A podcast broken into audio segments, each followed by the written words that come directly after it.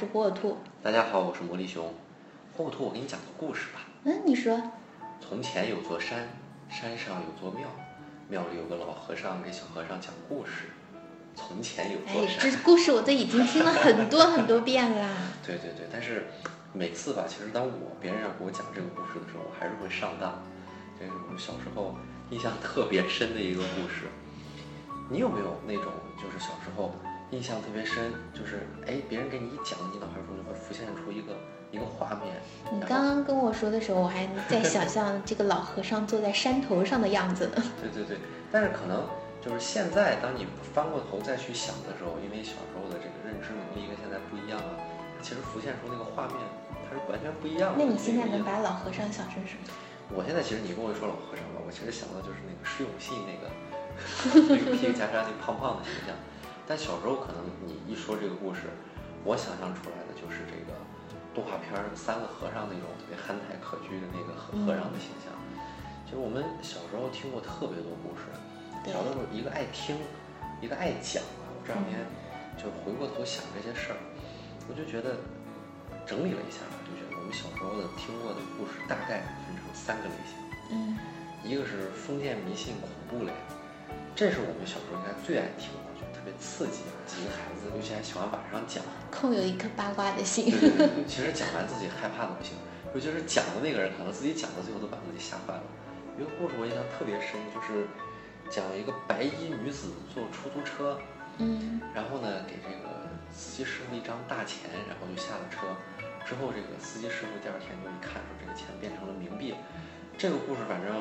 到我从小小的时候到稍大一点，吧听过不下十几个版本，呃，最后已经演绎到说这个女的说，哎呀，师傅我没带钱，我回家去取一下，我住在多少栋哪一个，然后呢，师傅等了半天没下来，一直上去，上去以后趴在那个猫眼上一看，看到了一片血红，啊，之后邻居说，哎呀，这个房间里这个女孩子已经死了很久了啊，什么死，啊，这种故事吧。你就听再多遍吧，我现在给你讲，我这有点瘆得慌。是吧？其实小时候这些故事让人其实影响还是挺大的。对对对。还有一个就是我记得，就是我外婆小我我姥姥小时候给我讲的一个关于舍利猫的故事。舍利猫你知道吧？一种猛兽，小型的猛兽。它呢说是可以化成人形，然后跑到家里边来来吃孩子。哎呀，这个事儿就是虽然故事特别简单啊，就还是用。山西 山西话给我讲的，但是我到现在其实都经常会做噩梦。小的时候，我一直到二十岁，枕头下面一直要要放一个武器，来保护我自己，都睡不好。好像长一辈他们跟我们说的一些故事，对我们的影响特别大。对，小时候可能说到恐怖，我觉得不能离开的一个物件，可能就是镜子。对对对对对。啊，什么晚上不要照镜子，十二点不要照镜子。哎，对。包括到后来，就是前两年比较流行的一些恐怖电影啊，什么十二点钟不要对着那个镜子削那个苹果皮儿，对对对对对，都是好像这个物件是有，从小时候就没有离开过这种生活环境。对，就可能他们的目的是什么？通过这种鬼怪呀、妖魔呀来吓唬我们，让我们听话。对。但其实真的是让我们，真的，我到现在可能我我晚上，比如说起夜的时候。上厕所洗个手，然后会赶快就很快的就跑回房间，就是我现在还会很害怕的那种。对对对对对，我记得小时候一起几个小朋友讲故事，有一个人一个大孩子给我讲了一个半夜十二点的这个鬼上身的故事，嗯，让我之后啊一到十二点钟准时睡觉，这真的一直到了十八九岁、二十岁的时候才开始十二点以后睡觉，在那之前我到十二点需要睡觉，我很害怕。就是老一辈口口相传的这些封建迷信小段子，它不能说是小故事了吧，都很短的这种东西，确确实实对我们影影影响挺大的。因为你印象深嘛，就哪怕你现在知道它是 它是假的，但是你心里总会有个疙瘩。对，就生怕它会应验了一样。对对对，像那个什么。掉了牙，要要要要上面的牙扔到扔到下边，下边扔到上边。对对对。屋里不要打伞。而且，对我到现在不敢在就是有房檐、有屋顶的里面去打伞，就怕自己长不高。然后长大个子可能就是因为在屋里在屋里打的。我也一直以为我说我个子长这么高，是不是因为我从小到大都没有这样做过的原因？对，还有，其实还有这种励志故事，励志故事其实。就是这个事儿，是因为这几年其实好多人批判的最多的，嗯，是说什么呢？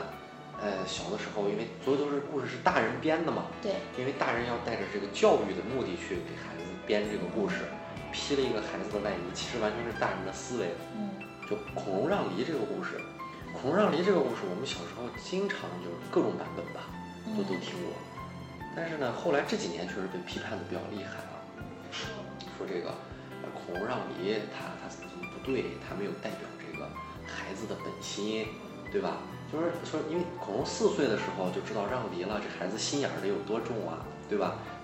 多会察言观色，而且四岁的孩子正是天真烂漫的时候，他应该就说，哎，我的本性就是我想吃这个，对吧？其实可能是原有的那层意思也是我们赋予的，对对对。后来大家批判的意思也是我们我自己觉得这个事儿吧，它很简单，可能就是想吃那个小。就是他觉得，哎，我还小，我可能吃了这个大的吧，我他吃不下，撑撑了，可能以前有过这方面的经历，吃了一个大的给撑着了，然后说那我吃个小的吧，对吧？然后呢，当然，当然还有个更可笑的，说考证出来说那时候没有梨啊，这个 更 有意思。反正说可能就是说觉得啊，我吃个小的我就够了。然后，然后大家就后来把这个附会上去说，哎呀，孔融多么谦虚啊，我们从小就应该挑小的吃。对对对对对对对。就是女孩子可能小的时候看的童话故事听的也比较多那种，有什么安徒生童话，嗯嗯，格林童格林童话，对，一千零一夜之类的。但可能。光是女孩子吧，就我我也挺喜欢《天 方夜谭》《一千零一夜》，包括安徒生童话。而且那个时候，我觉得小孩子的，就小女孩的公主梦啊，可能梦想有个什么白马王子，就是从那时候开始。一定是王子要配公主，一定是 happy ending 这种结局。对。但其实你刚说这个公主梦啊，安徒生童话的作者安徒生本人，他自己就把自己想象成，他自己想象了，他觉得他自己是弗雷德里希六世丹麦国王的。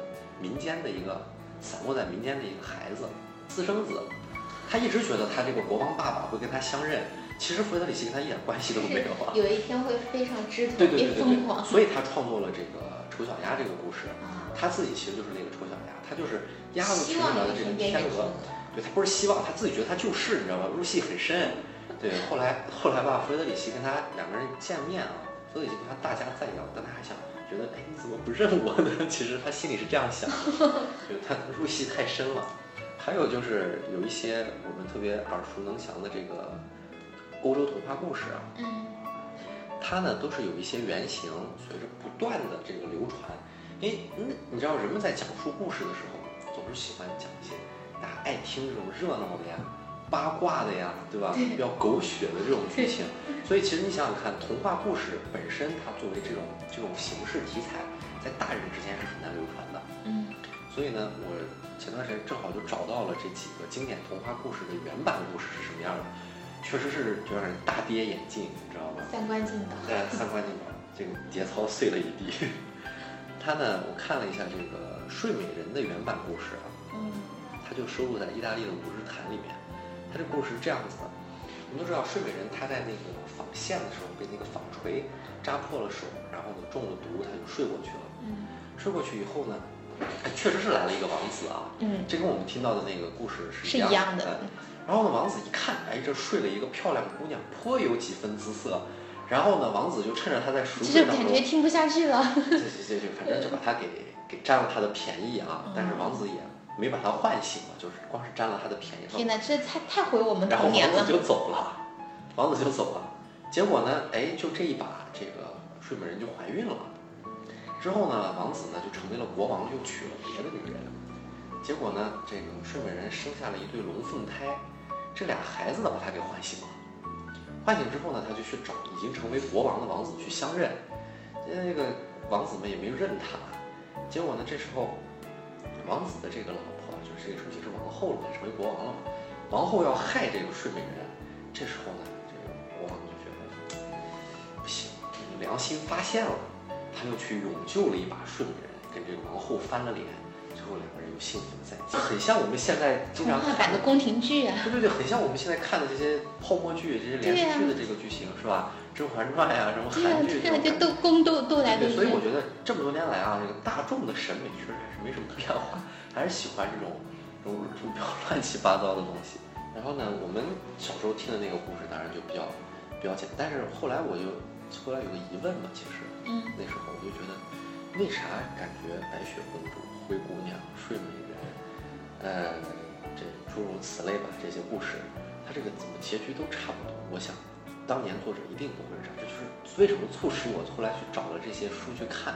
就是现在的作者希望是都有一个圆满的大结局，就是，最后公主都是跟王子就奔跑走的，过上了幸福的生活。所以其实能看出来啊，这个童话它是对原有的这个故事把它儿童化了，变成了一个符合儿童的这样的一个版本。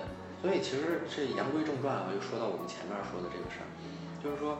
因为父母呢，包括长辈在跟孩子讲述这些故事的时候，对孩子确实是有非常深远的影响，所以一定要注意这些故事，要让它儿童化、和纯净化，啊，因为说他们能够接受，适合他们这个对年龄适合段他们的东对。